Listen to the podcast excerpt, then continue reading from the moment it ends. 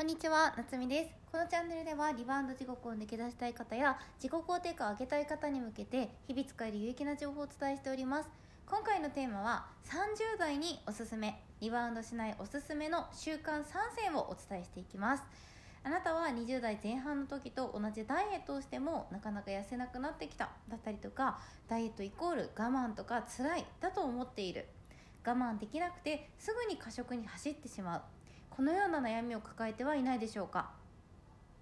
我慢や辛いがベースにあるといつかは終わりがあるとかやめたいという気持ちやその反動から過食につながりやすくリバウンド地獄から抜け出せなくなります。そうすると自分を責めてしまったりどんどん自己否定にもつながっていきますので習慣を少しずつ変えていきましょう。まず1つ目の方法はダイエットの捉え方を変えるということです。思い込みの手放しをしていくということですね。ダイエットイコール減量とか短期間で痩せる。このような思いで行っているとリバウンドの原因になります。ダイエットは生き方や生活習慣という意味です。なぜダイエットをしたいのか考えてみましょう。一時的に痩せればいいのか。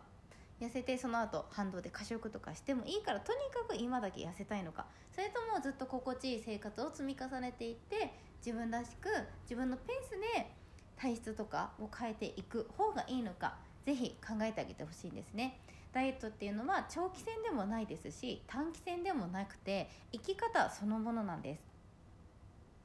そして思い込みに縛られているのもかなり大きな影響を与えてきます。過去の私は結局私は変われないとか私は食に振り回される人生なんだそう言い聞かせていました。脳はよく思っていることや自分にかける言葉を信じてそれを叶えようと行動します。食べることがやめられないとかストレス食いしないとストレス発散できないとかそう思っていると本当にその行動を続けていくことになるんですね。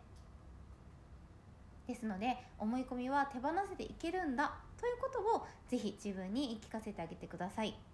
では2つ目の方法は引き算思考ではなく足し算思考で考えていきましょう。人間ですからいつでも完璧なご飯を食べたりとか完璧な生活を送れる人っていないですよね。食べ過ぎることもあります。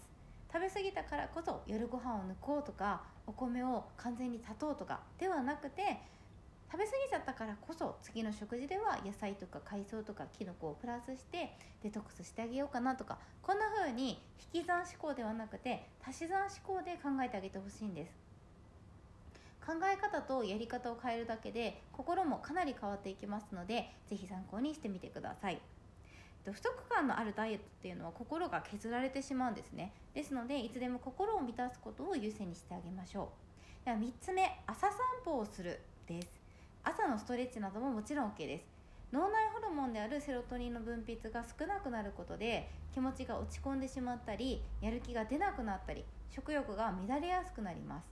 朝の運動や日光に浴びることはセロトニンを活性化してくれるんですね。無理なく続けられることから始めてそしてできた自分を褒めまくってあげてください。是非参考になれば嬉しいです。ちょっとでも参考になったなと思っていただける方はフォローやいいねコメントよろしくお願いします。YouTube、インスタ、Twitter 公式 LINE もやっていますのでぜひそちらのフォローもよろしくお願いします。それではまた次の投稿でお会いしましょう。夏美でした。